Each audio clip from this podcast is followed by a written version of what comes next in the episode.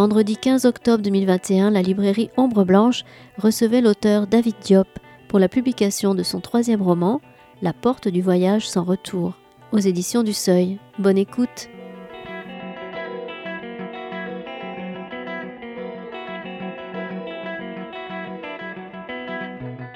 Bonsoir à toutes et à tous. Euh, bah, très heureux de, vous retrouver ce soir pour, euh, pour accueillir euh, David Diop qui va évoquer ce soir son magnifique nouveau roman publié aux éditions du Seuil, La porte du voyage sans retour. David Diop, alors vous, avez, vous êtes né à Paris, vous avez grandi au Sénégal, vous êtes maître de conférence à l'université de Pau. Ah, oui, allez-y, si vous voulez euh, intervenir. Non, c'est en littérature du XVIIIe siècle. En littérature du XVIIIe siècle, voilà. Euh, vous signez donc avec ce nouveau roman, donc La Porte du voyage sans retour. C'est votre troisième roman. Après, donc il y a eu le premier, c'était, euh, je vais prendre, je vais noter, c'est 1889, L'attraction universelle à l'Armatan en 2012. Et il y avait surtout eu Frère d'âme ensuite, qui avait eu le prix Goncourt des lycéens, le prix Kourouma. Parfois on ne le cite pas, mais il ne faut, vraiment pas l'oublier, c'est important. Et également, vous avez eu pour ce, livre, donc le Booker, l'International Booker Prize en 2021. Donc, qui a été, et donc ce livre a été traduit, je crois, dans plus d'une trentaine de pays, c'est bien cela? Oui, oui. la, dernière en date, et j'aurais jamais cru une chose pareille, c'est hum, une traduction en tamoul. En tamoul? Oui. C'est bien. Tout arrive. Et là, donc, avec la porte du voyage sans retour, donc, on va faire connaissance avec un, homme que je ne connaissais absolument pas. Je suis sûrement pas le seul, en tout cas, j'espère, parce que sinon, mon ignorance serait assez, assez importante. Mais on part sur les traces donc du fameux Michel Adanson, donc né en 1726 et mort en 1806, qui est un, un naturaliste du XVIIIe siècle.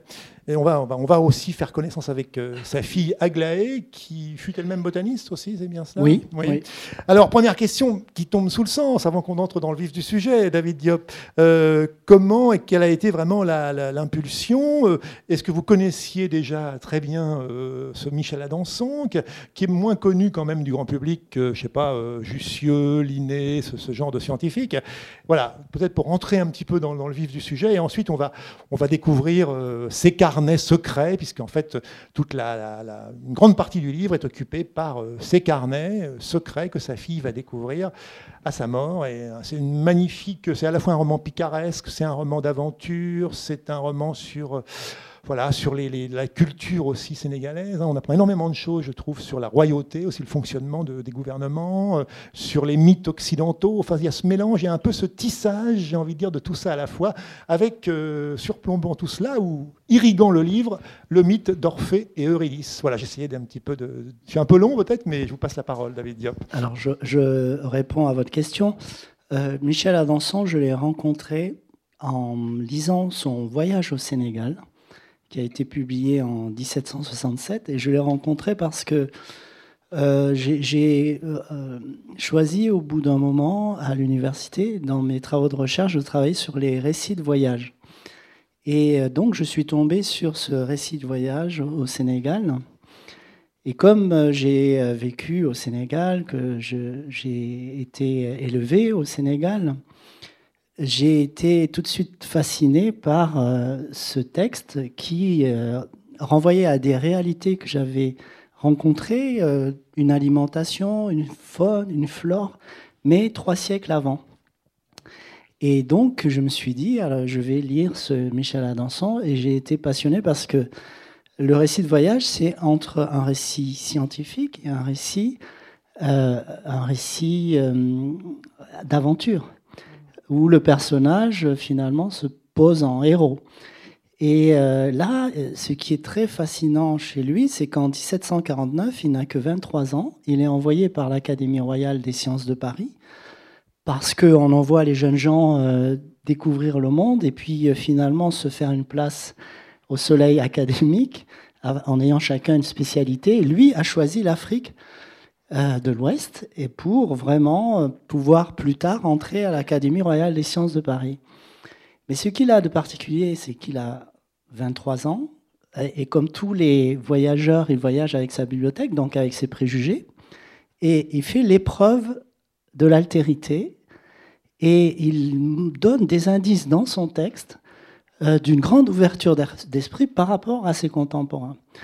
Et la première, c'est qu'il apprend la langue Wolof. Bon, alors d'autres voyageurs ont appris les langues des, des peuples qu'il rencontrait, mais lui, il le fait parce qu'il se rend compte qu'il y a des gens au Sénégal qui ont un savoir en botanique. Et comme lui, sa spécialité, c'est la botanique, et que les traducteurs habituels sont des traducteurs qui ne sont euh, au service que de commerçants, pour ne pas dire de négriers, eh bien, euh, il décide d'apprendre le Wolof pour parler directement avec ces personnes qui savent. Alors tout ça, moi, ça m'a fasciné. Ça, mon sang d'écrivain n'a fait qu'un tour. Et j'ai eu envie d'écrire de, un roman autour de ce personnage qui est considéré par les abolitionnistes à la fin du, siècle, hein, les abolitionnistes euh, contre la traite euh, des nègres, comme un des premiers négrophiles, comme on disait à l'époque. Et euh, donc j'ai lu son, son, livre et je me suis dit, je vais faire des recherches sur, sur lui et j'ai travaillé essentiellement sur son, récit de voyage imprimé qu'il a publié en 1757, 3-4 ans après son voyage au Sénégal. Et euh, j'avais des indices d'une sorte d'originalité de, son regard sur, sur l'Afrique. Et j'ai écrit cet article, et euh, il y a 3-4 ans, il y a un doctorant sénégalais qui faisait sa thèse en Suisse, à l'université de Bâle, qui s'appelle Ousmane Seydi, qui est venu me voir, qui m'a dit Votre article est très bien, mais euh, il manque beaucoup de choses. Donc, euh, bon, quand on est universitaire, il ne faut pas être susceptible hein, euh, pour progresser, puis pour échanger, puis pour progresser dans la recherche. Mais je demandais à voir, et en effet, j'ai vu, parce qu'il était allé, lui, au Muséum d'histoire naturelle de Paris, et il avait trouvé les brouillons de Michel Adanson et un dictionnaire français-wolof et euh, un recueil en fait de contes et de légendes euh, écrites en wolof et traduites à côté. Et il maîtrisait si bien le, wolof qu'il a, a traduit euh, un poète italien qui s'appelle Métastase en wolof. Il faisait pas simplement de la version, mais du thème. Donc tout ça, ça m'a vraiment fasciné et donc à partir de là, j'ai inventé un récit de voyage fictif un récit de voyage. oui, euh, oui. un récit de voyage caché. Alors pourquoi ce, alors ce récit de voyage caché justement? Alors on se pose la question. Alors c'est très réussi parce que justement euh, sa fille Aglaé va finir par le trouver, mais il laisse euh, pas vraiment d'indice parce qu'en fait c'est alors il n'y a pas du tout de suspense puisque le livre carrément s'ouvre presque à, sa mort en fait. Hein. donc on peut. Mais si je peux me permettre peut-être plutôt que de parler longuement de lire un passage justement le tout début. On est page 12, hein. donc là on est vraiment au, début du roman. Le vieil homme pensait, il ne craignait pas sa mort, il déplorait qu'elle soit inutile à la science. Dans un dernier élan de fidélité, son corps, qui battait en retraite devant la grande ennemie, lui offrait un décompte presque imperceptible de ses renoncements successifs. Méthodique jusque dans son trépas, Michel Adanson regrettait d'être impuissant à décrire dans ses cahiers les défaites de son ultime bataille. S'il avait eu le moyen de parler, Aglaé aurait pu être sa secrétaire d'agonie. Il était trop tard pour se raconter mourir. Pourvu qu'Aglaé découvre ses cahiers, pourquoi ne les lui avait-il pas légués dans son testament?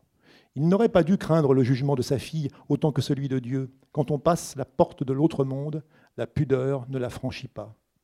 Un jour, de lucidité tardive, il avait compris que ses recherches en botanique, ses herbiers, ses collections de coquillages, ses dessins disparaîtraient dans son sillage de la surface de la Terre au cours de l'éternel ressac des générations d'êtres humains qui se suivent et se ressemblent, viendrait un homme, ou pourquoi pas une femme, botaniste impitoyable, qui l'ensevelirait sous les sables d'une science ancienne, révolue. L'essentiel était donc de figurer dans la mémoire d'Aglaé tel qu'en lui-même, et non pas aussi immatériel qu'un fantôme de savant.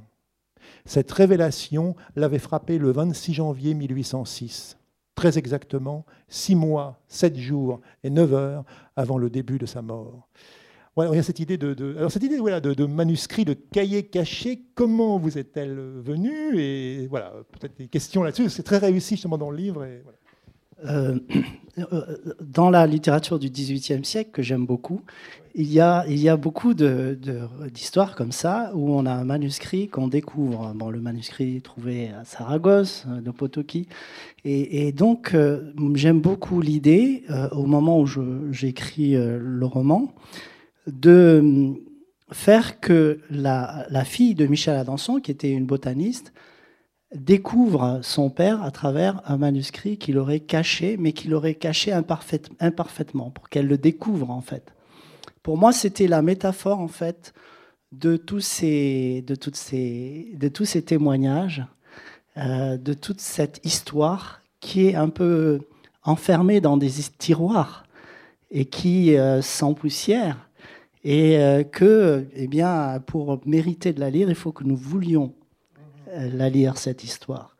Et donc, pour moi, c'était métaphorique. Il fallait que euh, Aglaé Adanson mérite euh, de lire euh, le texte que lui lègue son père, parce que la transmission ne peut pas se faire dans un sens uniquement pour moi, mais il faut que celui à qui on transmet veuille recueillir cette transmission.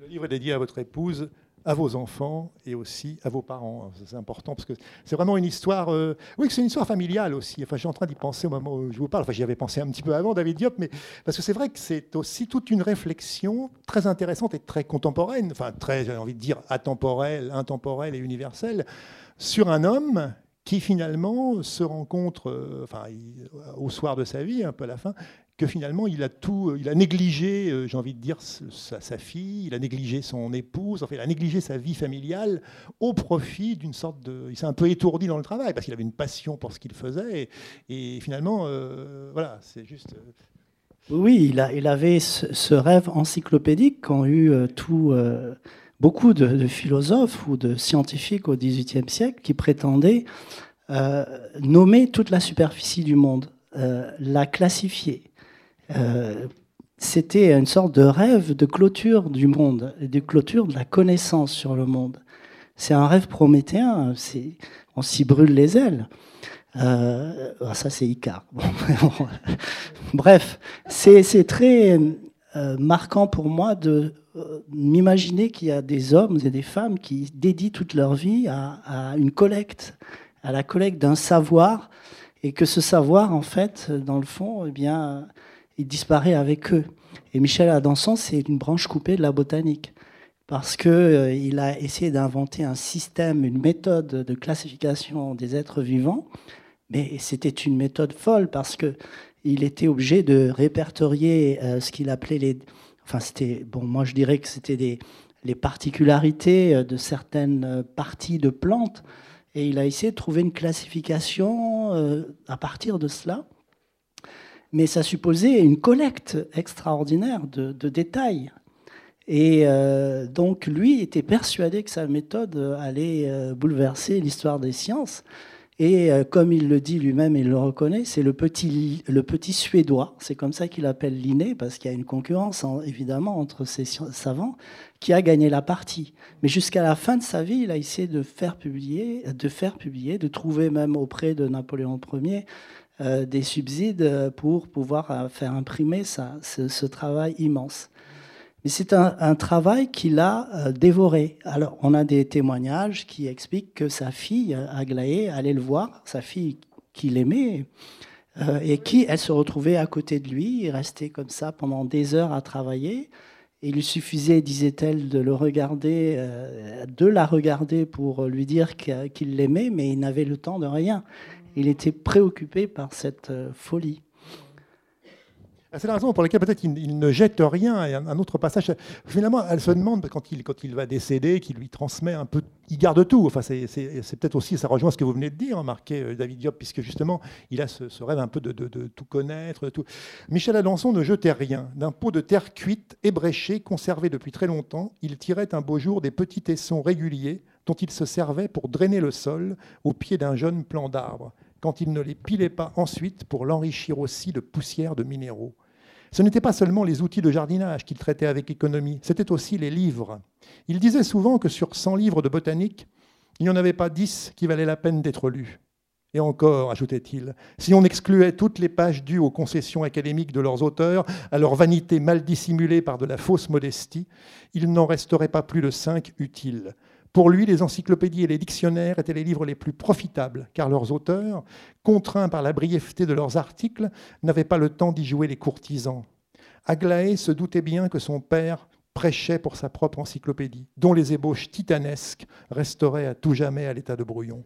Mais les faiblesses de renommée qu'il partageait avec ses collègues ne l'entraînaient pas, selon elle qui avait fini par le diviniser, à se soumettre comme eux à une ambition microscopique. Celle de Michel Adanson avait le mérite d'être grandiose. Aglaé n'aurait pas cru comprendre si vite, en vidant la berline de dizaines d'objets et de petits meubles dépareillés, combien l'utilité était une affaire très subjective. L'héritière d'une longue vue de marine à la lentille cassée ne savait s'expliquer pourquoi son père avait jugé indispensable de la lui léguer.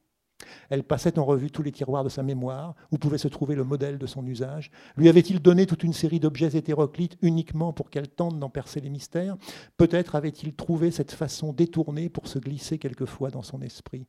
À quoi pouvait bien servir ce compas au métal vert de gris, ce couteau émoussé, cette lampe à huile rouillée? Que penser du petit collier de perles en verre blanche et bleu ou du bout de tissu, fragment d'indienne décoré de crabes violets et de poissons jaunes, qu'elle avait déniché dans le tiroir d'un petit meuble bas?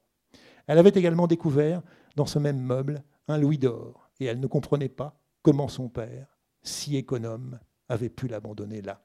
Je vais m'arrêter là parce qu'il y a déjà des. Mais pour dire qu'il y a, il y a de très belles pages, justement. C'est un livre aussi sur l'amour entre, enfin, son père et sa fille, parce qu'on sent une grande tendresse. Enfin, on sent entre eux vraiment une. Et elle va le découvrir grâce à ses carnets, mais je pense que c'est quelque chose que vous vouliez, euh, j'imagine, mettre en avant, David Diop. Oui, oui, euh, la, transmission. Euh, j'en ai parlé tout à l'heure. Pour moi, c'est très important. C'est un thème du livre, cette transmission. Ce don qu'on fait à ses enfants ou les dons qu'on reçoit d'eux euh, sont primordiaux. Et c'est une idée qui revient dans la partie où, il, raconte son aventure au Sénégal. Là aussi, il est question d'une transmission entre Maram et celle qui l'initie. Donc, euh, pour moi, c'est une thématique euh, importante dans ce roman. On a bien vu aussi, ce qu'on voit, euh, il y a un thème très important du livre aussi, qui est celui finalement jusqu'où il faut aller pour, là c'est un peu ce qu'il dit, hein, il critique un peu ses, collègues, le côté l'ambition, la courtisanerie, euh, voilà, il y, a tout, il y a toute cette réflexion aussi sur euh, Juste, voilà, est-ce qu'on, comment garder sa, cohérence, son, sa, pensée sans, sans, la trahir finalement? C'est un peu ça quand même aussi, sans son approche. Oui, alors il y a une petite pique à l'encontre euh, du, monde académique, euh, bon, qui, est, qui, est, qui, qui, qui, est comme il est, hein, euh, concurrentiel, avec toute une série de, rites. et Michel Adanson, alors là je parle du, du, du véritable Michel Adanson, hein, avait la réputation d'être extrêmement misanthrope et bourru. Et euh, il ne faisait pas de concessions. Et sa fille le dit d'ailleurs.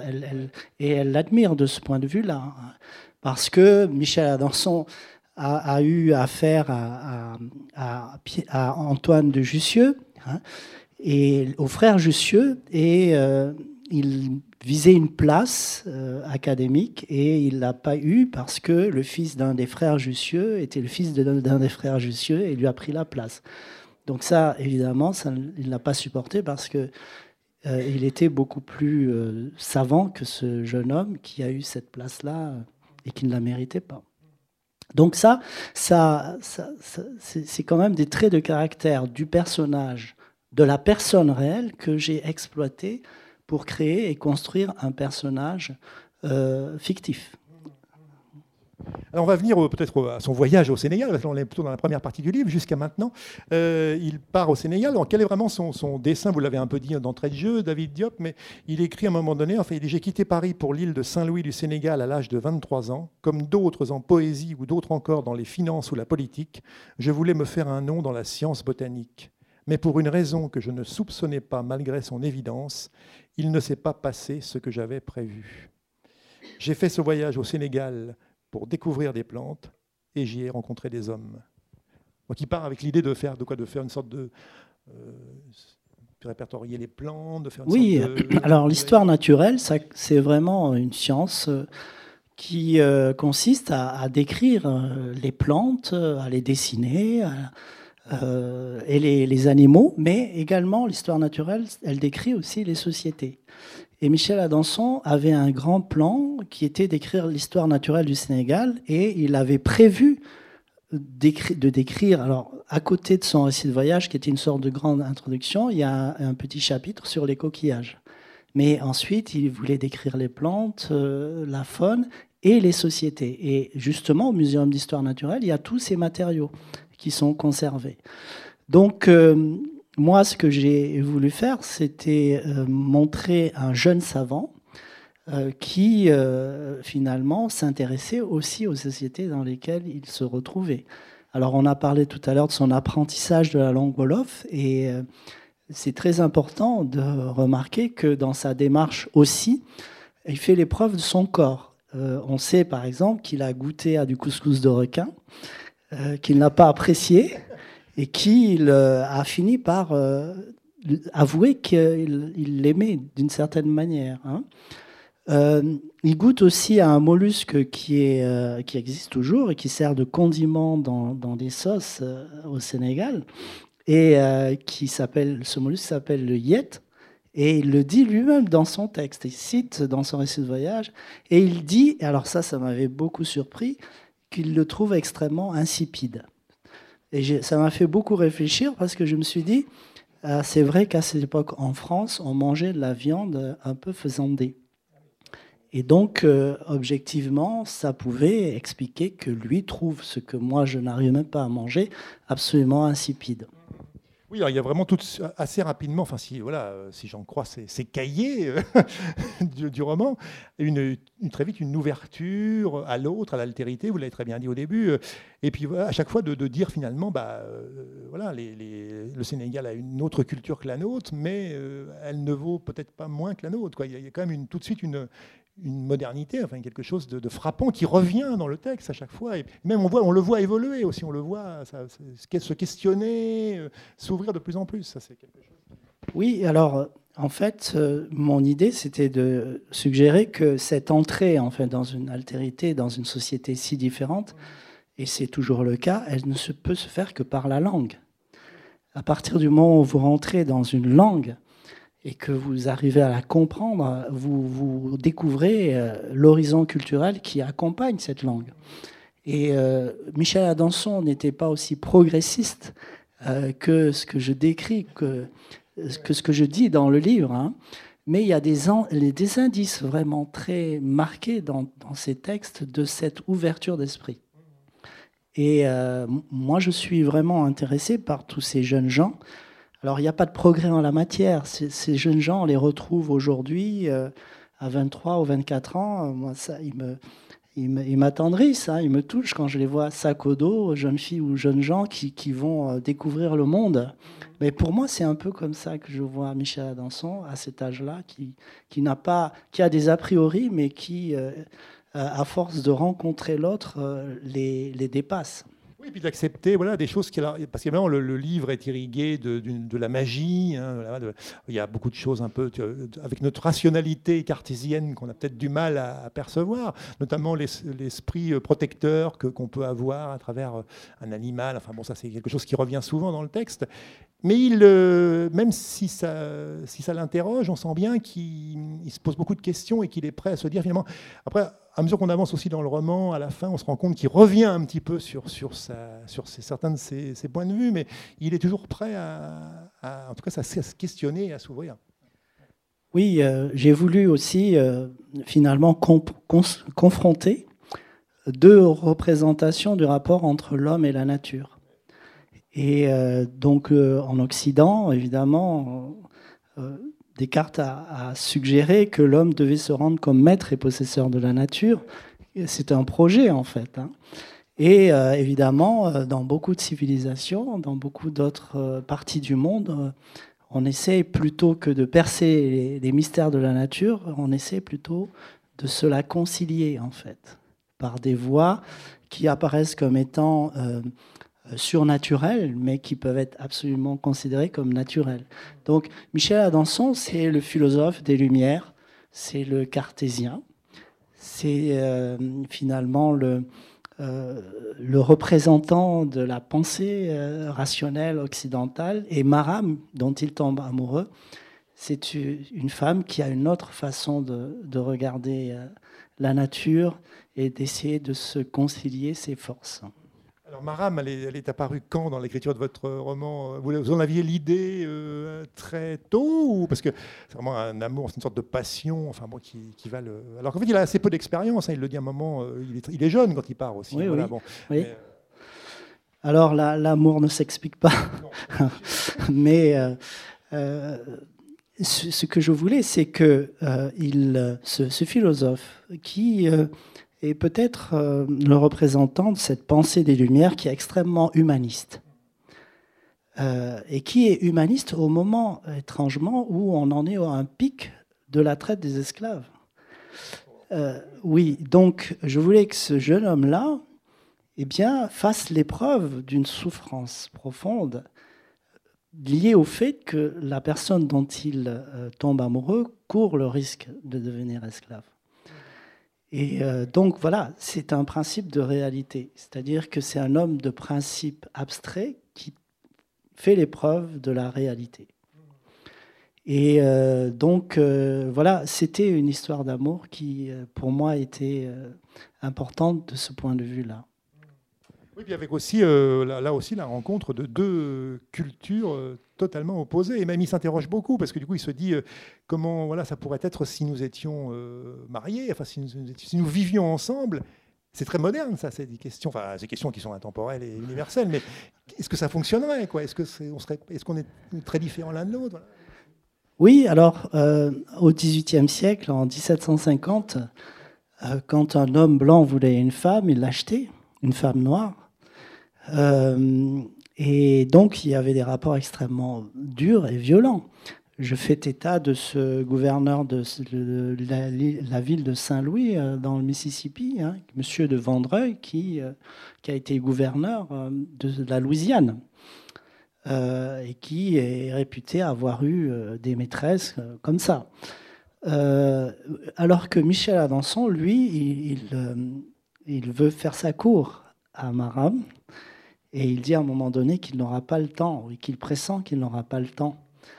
Euh, voilà, c'est une, euh, une sorte de représentation de euh, l'amour qui est finalement extrêmement en discordance avec l'endroit où il essaie de, de, la, de, mettre, de la mettre en œuvre, de le mettre en œuvre.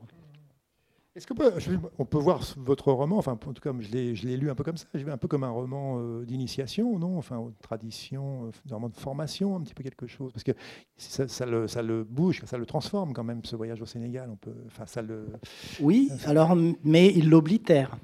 C'est-à-dire que il, euh, il enterre cette, cet épisode qui est extrêmement douloureux. Et cet épisode ressurgit à la fin de sa vie. Donc euh, voilà, euh, c'est aussi euh, par rapport à ce qu'il raconte à sa fille une transmission, une sorte de...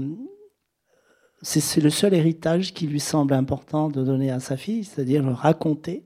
Cet amour impossible. Et elle en fera ce qu'elle voudra d'apparaître aussi aux yeux de sa fille comme euh, de, se livrer, de se mettre euh, carrément à nu. Mettre à nu se mettre à nu. Ce qui n'est pas simple. une grande authenticité, euh, une sorte de forme de transparence.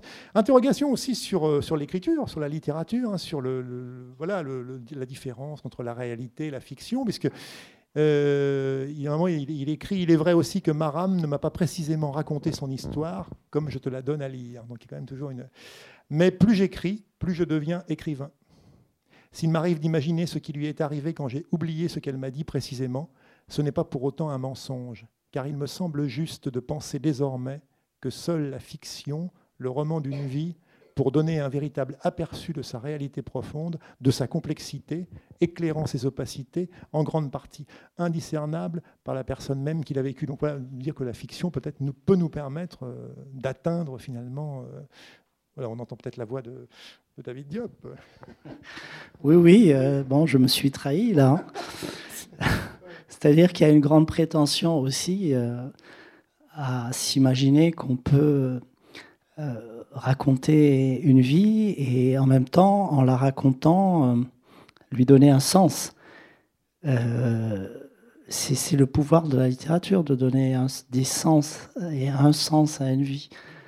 Bon. C'est tout ce que j'ai à dire. Et sinon, euh, oui, je veux dire, par rapport à ce travail, donc, alors il y, a, des thématiques intéressantes, on apprend énormément de choses. J'ai dit aussi, il y a, tout ce, bah, la, question de la, guérison, euh, puisque en fait, Maram euh, est initiée elle-même, elle devient guérisseuse par une sorte de personne plus âgée qu'elle, qui s'appelle Mahanta, je crois me souvenir. Voilà. Ça, c'est quelque chose que vous souhaitiez aussi mettre, aborder dans ce roman, parce que ça occupe une place importante. Oui. Euh, je voulais que Maram, euh, justement, comme je l'ai dit tout à l'heure, euh, montre comment elle a pu acquérir sa science de la guérison par l'observation de la nature. Mais c'est une observation qu'elle partage avec Michel Adanson. Les, les, les, buts sont différents, mais si vous voulez, la, la méthode est la même. Je, raconte un épisode où elle observe des singes qui mangent euh, une espèce de plante et elle en conclut que c'est une plante vermifuge.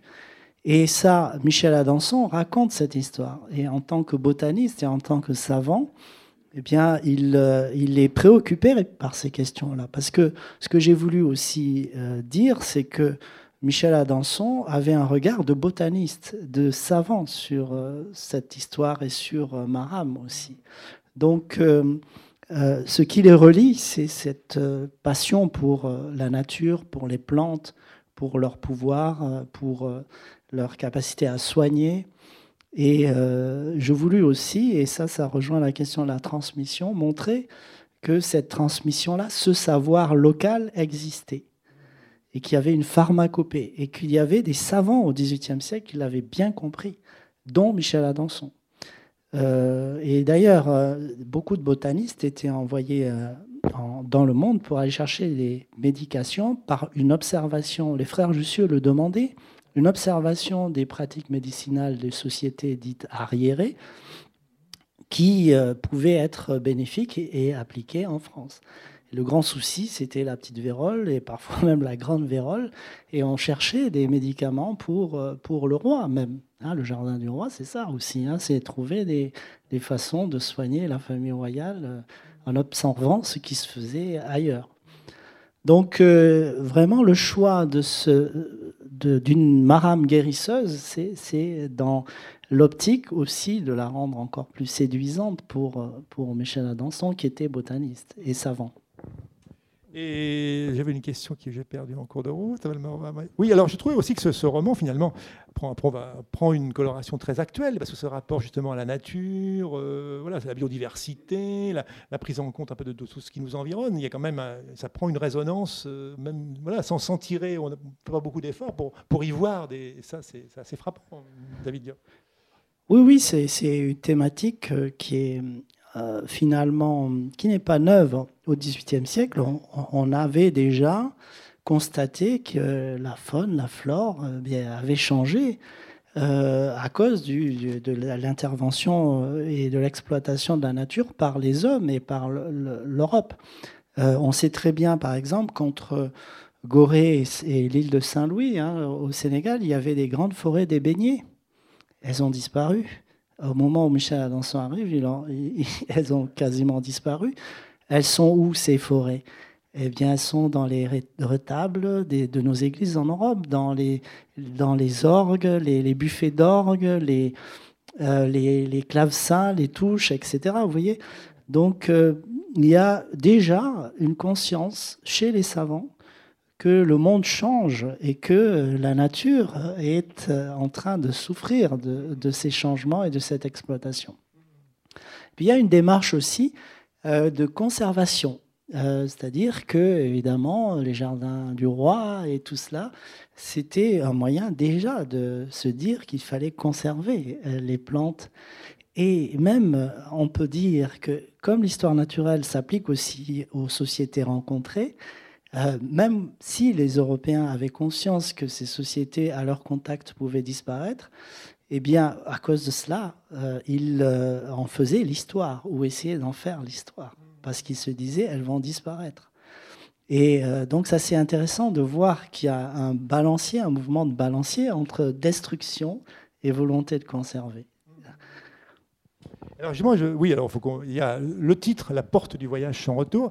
Est-ce que c'est un titre que vous avez trouvé euh, rapidement, David Diop, ou est-ce qu'il est venu en cours d'écriture? Est-ce qu'il est venu peut-être uniquement vers la, je sais pas, la fin du livre? Parce que parfois le titre c'est pas toujours forcément facile d'en trouver un. Il y a ce, ce, thématique de, enfin, pour nous on touche à, l'esclavage, hein, puisque c'est en fait c'est l'île de Gorée, hein, je crois que c'est ça. Euh, et, puis on, va évoquer bien sûr l'esclavage, qui est un, élément important, très important dans, dans le roman. Donc le titre, est-ce que vous avez besoin d'un titre pour commencer? À écrire d'abord, euh, David Diop ou est-ce que euh, Non, je n'ai pas besoin d'un titre, j'ai besoin d'une première page. Euh, c'est de là en fait que l'histoire commence par le récit de la, mort de Michel Adanson et ça je l'ai depuis le début. Alors le titre est arrivé un peu plus tard et c'est un titre que je dois à un conservateur qui s'appelle Joseph Ndiaye, qui s'appelait Joseph Ndiaye, qui est mort et que j'ai rencontré à plusieurs reprises quand j'étais petit, quand euh, j'allais visiter la maison des esclaves à Gorée.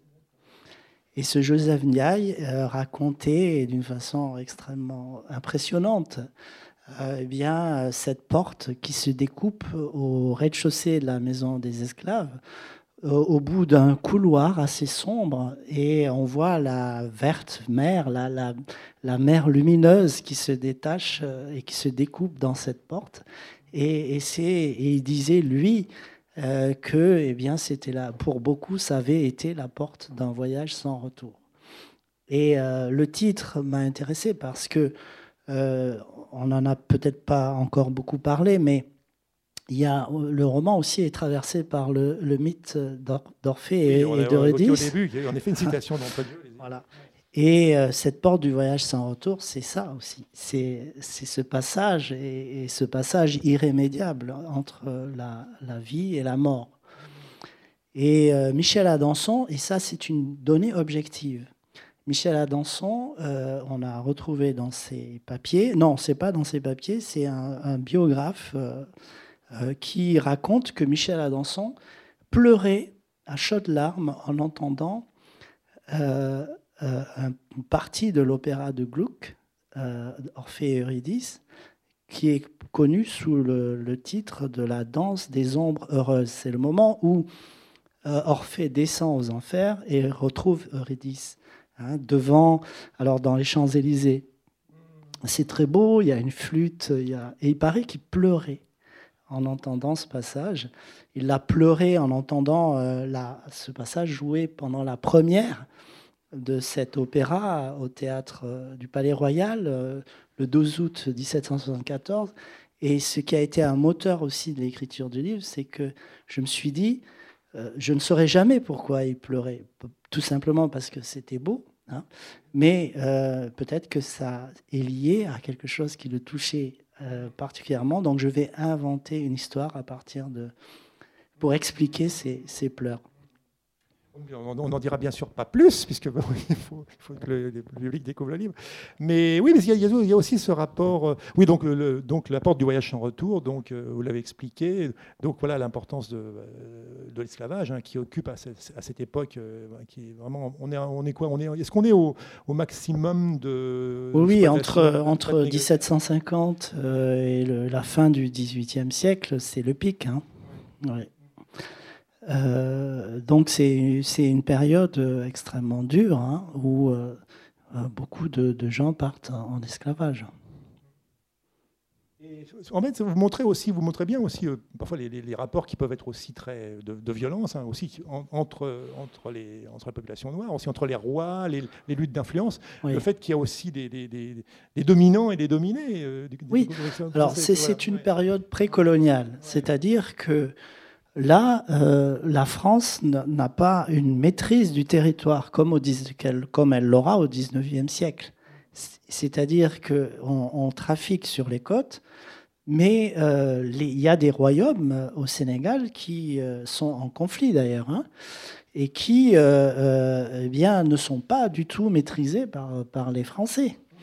Donc les Français et les Européens, d'une manière générale, négocient avec les royaumes mais en même temps aussi euh, fomente des guerres, parce qu'on est arrivé à un moment où euh, c'est les armes à feu qui font la différence.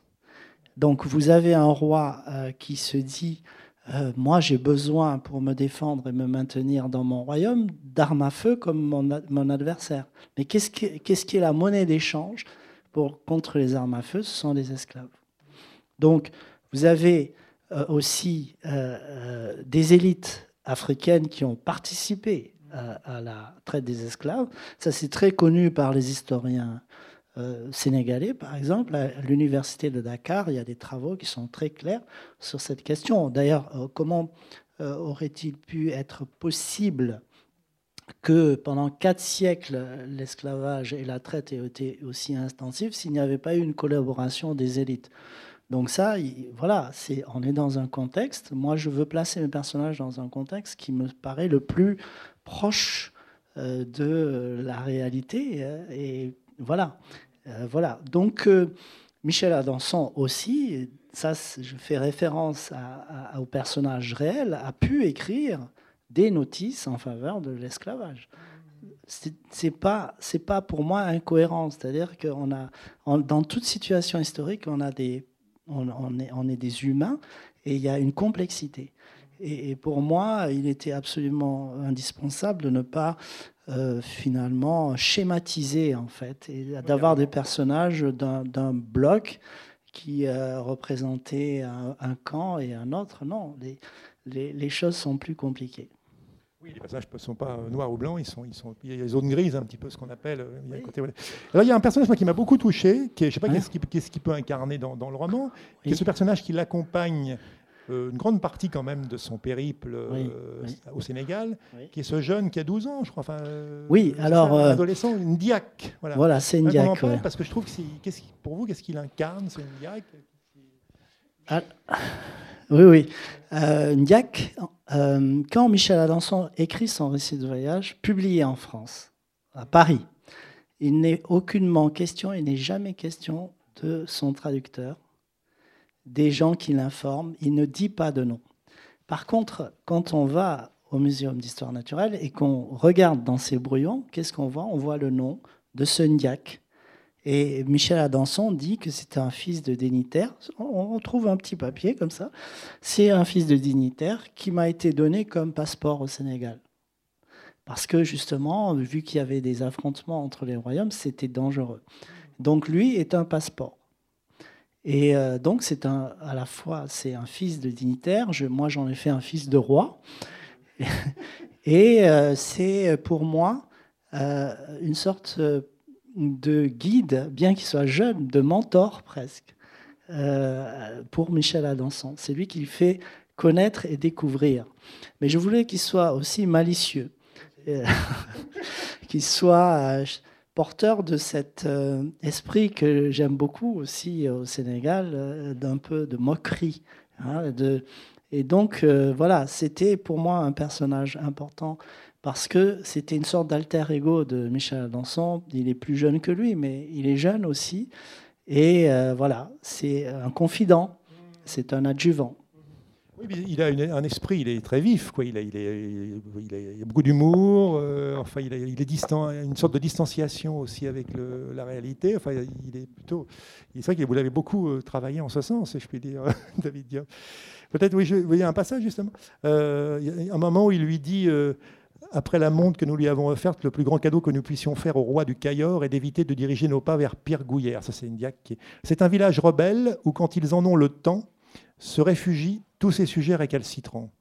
Adanson, il ne faut jamais laisser la route qui te semble la plus praticable guider tes pas. Les pièges les plus réussis sont ceux dans lesquels on se jette soi-même de gaieté de cœur, tout juste parce qu'on s'est abandonné au confort du chemin qui y conduit. D'ailleurs, dans la brousse, les prédateurs. Enfin, il y, a plein comme ça de sortes de.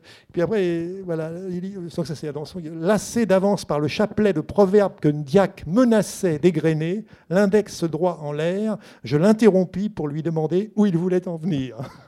bon, après, je vais m'arrêter mais il y a quand même, il y a pas mal, on sent une sorte de, en même temps de tendresse l'un envers l'autre, de complicité, de. oui, euh, après, euh, de tendresse, de complicité, oui et puis en même temps euh, d'affrontement, un peu comme euh, Jacques le Fataliste et, son maître.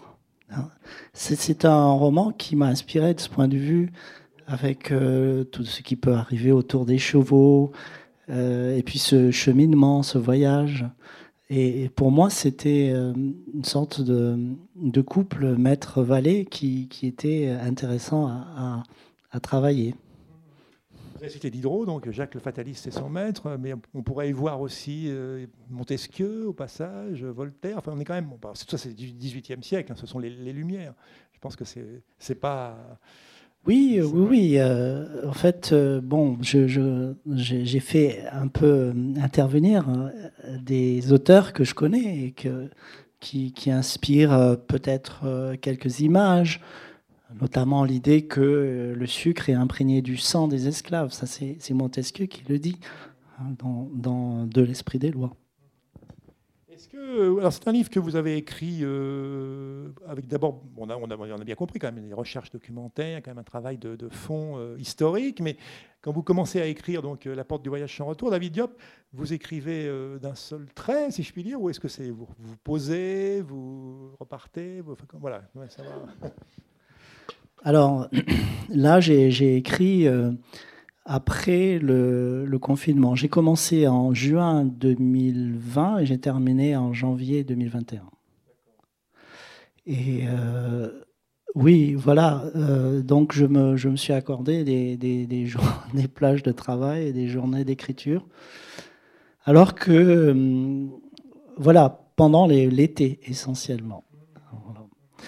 Et euh, je suis, une, je suis la chronologie, en fait. Je, je, ne, je, ne, rédige pas tel passage avant tel autre. Je le pense, je le note, mais je continue euh, le chemin de l'écriture au fil de ce que le lecteur découvrira. Oui, c'est ce qu'il y a. C'est vrai que c'est un roman qu'on lit, enfin, une capacité à maintenir une tension. C'est vrai qu'on voilà, moi, on est un petit peu, bien sûr, euh, bloqué, si je puis dire, pour, pour parler. Je, volontairement, j'ai pas voulu trop euh, parler du, des cahiers secrets, parce qu'il faut laisser découvrir au public, mais il y a, un goût pour l'histoire, pour on sent chez vous, voilà, un plaisir de, de, raconter. Euh, oui, j'aime bien qu'on me raconte des histoires aussi. j'ai toujours aimé les contes. Et euh, donc là, oui, c'est vrai que je me suis bien amusé à, à, mener mon, mon, personnage, dans des, euh, le placer dans des situations compliquées, oui. aussi l'importance de l'oralité, aussi, on n'en a pas parlé, mais là on est en Sénégal et cette, oralité, cette tradition du conte, de la transmission orale est, éminemment importante. Oui, oui. Oui, euh, alors là, ce qui est complexe, c'est que je m'invente un personnage qui raconte euh, la vie, enfin, qui rapporte les paroles de Maram, et qui c'est des paroles à l'oral, et dites dans une autre langue. Euh, ça me permet, j'ai essayé de réfléchir aussi sur cette question de la traduction. Euh, parce que là, Michel Adanson, eh bien, lui, alors, alors que cet épisode avec Maram est passé depuis très longtemps, le raconte à sa fille, mais le raconte en français. Et donc, euh, ça a été pour moi l'occasion euh, de réfléchir sur la traduction, sur euh, comment finalement s'approprier la parole de l'autre en en faisant un récit dans une autre langue. Oui, et puis on peut vous parler du fait qu'il apprend le Wolof. C'est très important dans le livre parce que on est finalement, il est tellement immergé, j'ai envie de dire, dans la, au Sénégal, enfin dans la culture et le fait qu'il apprenne la langue, il en arrive même, ça c'est un phénomène qu'il faut souligner, à rêver dans la langue. Et après, quand il revient à Paris, c'est ben, malheureusement le, lieu n'est plus là pour. Euh, oui, euh, j'ai voulu suggérer qu'il y avait euh, qu'il y avait possibilité de tomber amoureux parce que chez Michel Adanson, parce qu'il était, parce qu'il baignait dans cette langue. Et plus il oublie Maram, plus il oublie la langue, plus il oublie Maram. C'est-à-dire que la langue aussi, c'est le, véhicule, enfin, le, oui, le véhicule de l'amour. Euh, Puisqu'il tombe amoureux aussi, Michel Adanson, c'est son objectif, de la langue Wolof. Et euh, peu à peu, il, je, dis, je fais dire au personnage que euh, c'est comme une plante qu'on transplante, en fait. Hein, euh, quand euh, on quitte un endroit et qu'on ne parle plus une langue, les rêves se, disparaissent dans cette langue et puis l'amour aussi, le rêve de l'amour ou en tout cas tout ce qui a fait qu'on a pu tomber amoureux d'une personne, en l'occurrence pour Michel Adanson, c'est lié à cette langue aussi. Même vous parliez de traduction à l'instant, et je pensais qu'à un passage du livre, oui, voilà, les différences entre les deux langues, entre, le français et le wolof, la capacité de, décrire, de dire une chose précisément. Euh, enfin, on, est dans des systèmes forcément de langues très différents. Souvent, on est incapable d'arriver à, transmettre euh, de manière précise ce qu'on veut dire. Oui, il y, a des tours euh, qui font que, eh bien, en wolof, on peut dire une chose très vite. Avec quelques mots, et puis la traduction euh, est beaucoup plus longue. Je ne sais pas si vous êtes amusé à traduire des plaisanteries ou des blagues d'une langue à l'autre. C'est quasiment impossible. Entre le français et le wolof, c'est très dur. Ça ne fait rire personne, sauf euh, de bons amis, quoi. Ils sont indulgents avec vous. Très indulgents. Et, il l'apprend rapidement, le Wolof? Enfin, on sait combien de temps Oui, alors, bon, alors là, si on se réfère au personnage, euh, non, à la personne de Michel Adanson, il dit qu'il n'appréciait pas du tout la société des commis de la compagnie, de la concession du Sénégal. Il est trouvé vulgaire, il est vraiment... Euh, et, donc il dit, moi, chaque soir, après ma journée de travail euh, de naturaliste, je vais dans des cases et j'apprends le Wolof. Et il dit qu'il l'a fait pendant quelques mois et qu'il a réussi à apprendre. Ce qui ne me surprend pas trop parce qu'il avait une mémoire phénoménale. Hein. Il avait, oui, oui, non, mais c'est vrai qu'il était capable de mémoriser les caractéristiques de plantes, mais de milliers de plantes. Donc, euh, donc il a pu apprendre la langue très, très vite. Bon, après, il faut se dire aussi que beaucoup de voyageurs racontent qu'ils ont appris les langues euh, très vite parce que euh, les langues africaines étaient trop simples. Donc, ce n'est pas le cas de Michel Adanson parce que Michel Adanson, et c'est ça qui m'a fasciné chez lui, eh bien, se sert des mots wolof pour dénommer des plantes. Alors que la, la mode, c'était au latin. il dit, je trouve cette langue si belle, et puis pourquoi finalement ne pas utiliser des mots qui sont de la langue locale pour désigner des choses qui poussent localement? Et, ça, c'est en, 1750 quand même. Hein, oui. Donc euh, ça, on le sait, on, le lit dans les textes qu'il a écrits, et, donc euh, ça fait vraiment partie euh, de la personne. Et moi, évidemment, j'exploite ça quand j'en fais de cette je fais de cette personne un personnage de roman. Peut-être euh, bon, on va vous, passer, euh, sûrement même vous passer la, parole, euh, vous des, questions, des remarques, des réflexions pour David Diop, donc son nouveau roman La porte du voyage sans retour aux éditions du Seuil. Oui. Bonjour, merci. Est-ce que le Wolof était écrit à l'époque? Est-ce qu'il y avait une graphie particulière? Oui, le Wolof était écrit, mais avec des lettres arabes il y a des textes qui sont écrits, euh, c'est du Wolof, mais avec l'alphabet arabe.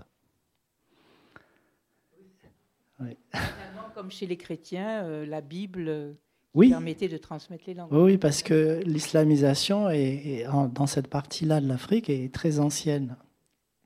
Donc, donc il y, a, des textes qui sont, sont même ils ne sont pas en grand nombre, mais ils existent. Et le botaniste, alors lui, avait sa graphie à lui, comment il faisait?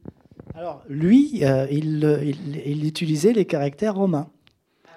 Hein, euh, voilà, c'est-à-dire qu'il il écrivait euh, du Wolof, mais avec l'alphabet romain, les caractères romains.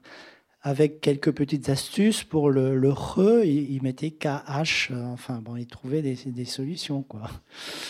Mais il était euh, quand même, c'est incroyable. Hein. On a, il, a, il, a, fait une chose qui, qui, euh, euh, qui est passionnante, c'est qu'il a ouvert un gris-gris. vous savez, les gris-gris en cuir, et, il a extrait ce qui contenait. Et ce qui contenait, c'était par exemple la première sourate du Coran. Et, et par un diacre, je pense d'ailleurs, il se les fait traduire. Euh, donc euh, c'était la première sourate, il a reconnu que c'était la première sourate et voilà. Donc euh, il était vraiment passionnant, Michel Adanson, parce qu'il dit qu'il veut apprendre le Wolof pour se répandre, comme on disait au XVIIIe siècle, se répandre dans le Sénégal. voilà.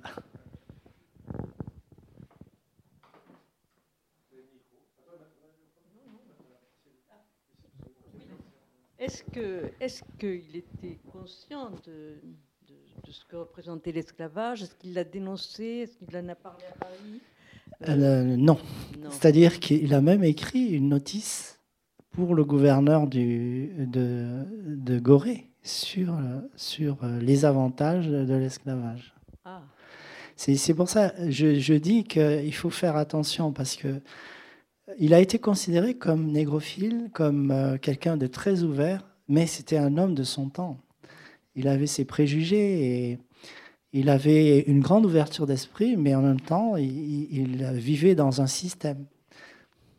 Cependant, quand même, au Sénégal, côtoyer euh, l'élite, oui, l'élite locale, des, pas. Alors, mais les élites locales profitaient de l'esclavage. Euh, donc, non, c'était, c'est un système, hein, c'est vraiment quelque chose. Alors, ce qui dit Michel Adanson, c'est qu'il dit, il dit que, et ça, ça n'a pas dû être du tout apprécié par la Compagnie du Sénégal, parce que le, principal profit de la Compagnie du Sénégal, c'est la concession royale. Hein. C'était vraiment le roi qui, euh, se servait de, ces intermédiaires-là pour traiter de la gomme arabique, de l'or, des esclaves. Il dit euh, peut-être que ça serait plus rentable de, pardon, conserver, alors l'expression est très étrange, des esclaves volontaires au Sénégal. Comment peut-on être esclave et volontaire à la fois? Mais bon, je ne sais pas ce qu'il a voulu dire, mais il trouvait qu'il était plus rentable de cultiver le sucre sur la terre africaine plutôt que d'envoyer des esclaves aux Antilles. Or, le système fonctionnait euh, évidemment, forcément, les planteurs, ils n'apprécient pas du tout cette idée. Donc, euh, il y a quand même quelque chose de très particulier chez Michel Adanson. Il a conscience de l'esclavage, mais lui, il ne le condamne pas simplement pour des raisons humanitaires, mais pour des raisons économiques.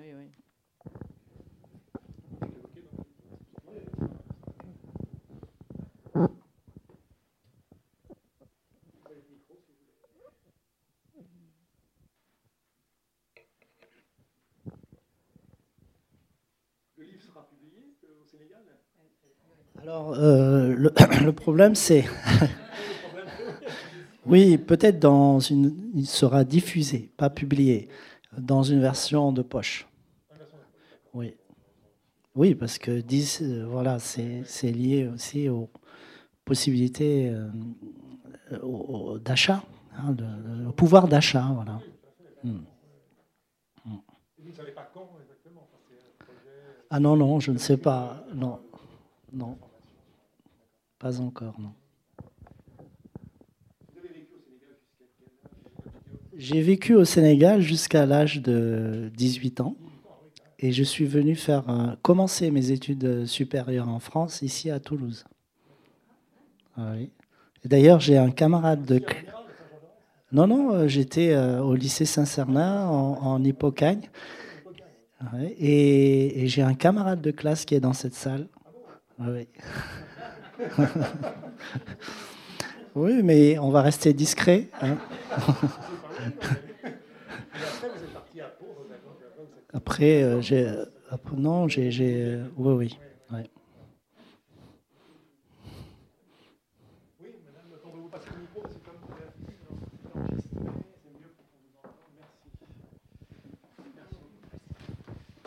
C'est juste une petite question à côté et je ne demande qu'une réponse oui ou non. Parce que c'est sur le, euh, le Frère d'âme que j'ai lu, que j'ai beaucoup apprécié. C'est très beau. Sur la fin, et je ne veux gâcher la, fin surprise pour personne, mais est-ce que c'est basé sur une croyance sénégalaise ou est-ce que vous l'avez inventé de toutes pièces? Simplement, est-ce je veux pas gâcher la fin pour les gens, donc il faut surtout pas. Mais juste, est-ce, est Mais je que crois c'est- qu'en anglais, c'est spoil, spoil. Oui, tu- un spoiler. Je, je veux pas faire un spoiler, hein, mais juste, est-ce que c'est, c'est une croyance ou c'est Alors, euh, c'est un mélange, en fait. D'accord. C'est- D'accord, c'est- ok. Alors, on croit, euh, il y a, il y a le, ce qu'on appelle les dévoreurs d'âmes, les dum Oui. en Wolof. Hein, ce sont des, euh, Il des faut gens. pas spoiler. Hein, faut- Non, mais ça, ça Oui. apparaît assez vite dans le roman. Donc, Oui. euh, un personnage est accusé de ça. Et donc, il y a toute une série de, de croyances autour de cette capacité à dévorer l'âme de l'autre, euh, à, à le tuer par les mots, hein, euh, à par certains mots. hein. Des mots peuvent tuer. Les mots peuvent soigner, mais ils peuvent tuer aussi. Donc, voilà. Donc, il y a plusieurs choses. D'accord. Merci beaucoup. Je vous en prie.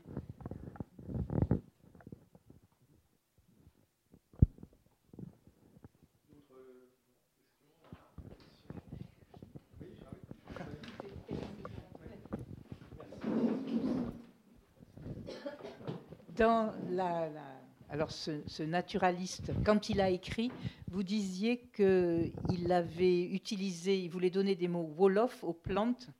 Euh, Est-ce que, par exemple, dans ses manuscrits, on a retrouvé des, mots wolof de plantes qu'il a décrites euh, et qui sont encore utilisés en wolof, par exemple Oui, oui, tout à fait. Euh, il a voulu euh, conserver ces noms. D'ailleurs, quand il est revenu et qu'il a fait sa présentation à l'Académie royale des sciences, ça lui a été reproché. On lui a dit, mais qu'est-ce qui vous passe par la tête de... Et parfois même, il francisait des mots Wolof. Donc, vous voyez, c'était assez complexe aussi. C'est-à-dire qu'il trouvait la langue Wolof très belle, mais il a francisé euh, certains noms de plantes en partant du mot en Wolof. Mais on trouve en effet des plantes. Euh, Linné, qui euh, euh, était son concurrent, enfin, lui considérait que Linné était un imposteur, Michel Adanson, euh, a quand même, alors que Adanson était jeune et qu'il a envoyé de- du Sénégal en France pendant son séjour pendant 4-5 ans, il est resté au Sénégal, mais il, y avait une correspondance avec les frères Jussieu. Et euh, il envoyait euh, donc euh, ce qu'il découvrait ses descriptions. Et Linné a tenu à ce que le baobab euh, ait pour nom scientifique Adansonia digitata. Voilà. Alors que Michel Adanson, lui, quand il décrit le baobab, il dit eh bien, euh, on- il faut l'appeler comme les gens du cru l'appellent, c'est-à-dire gouille. En Wolof, gouille, c'est le baobab. Et Michel Adanson écrit gouille. Donc voilà, c'est assez étonnant, en effet, cette façon de faire.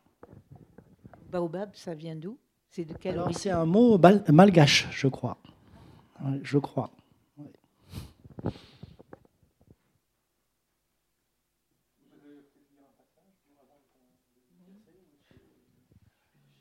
Oui, oui, oui. Alors, le- quel passage?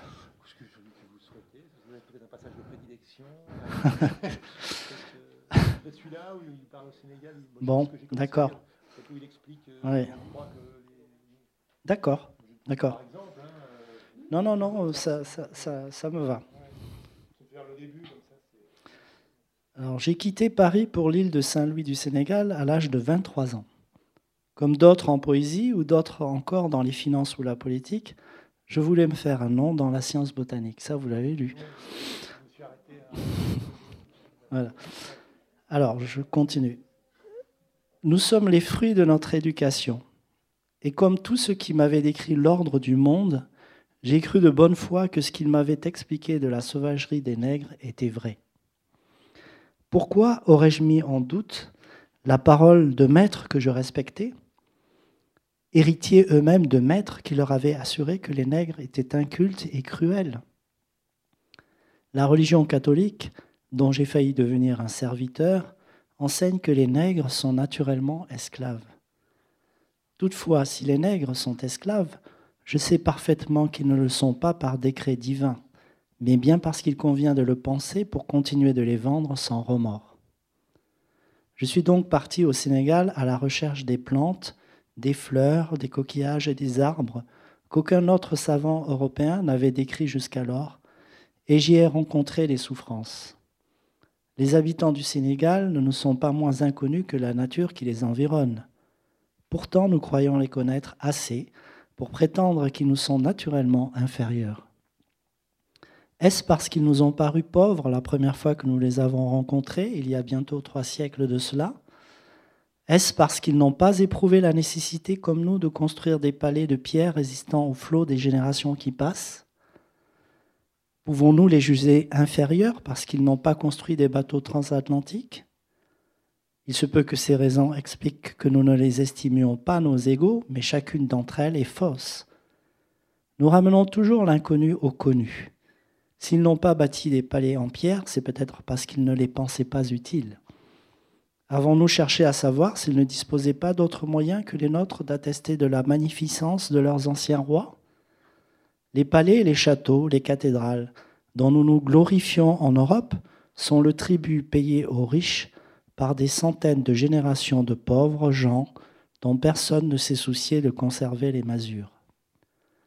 Les monuments historiques des nègres du Sénégal se trouvent dans leurs récits, leurs bons mots, leurs contes, transmis d'une génération à l'autre par leurs historiens chanteurs, les griots. Les paroles des griots, qui peuvent être aussi ciselées que les plus belles pierres de nos palais, sont leurs monuments d'éternité monarchique. Bon, je, je suis fatigué là.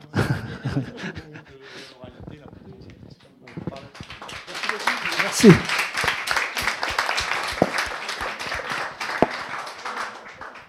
Merci beaucoup David Diop. Donc la, porte du voyage sans retour aux éditions du Seuil, donc un, roman dont je vous recommande vivement la lecture. Merci d'être venu à Ombre Blanche ce soir et merci à vous d'être assisté à cette rencontre.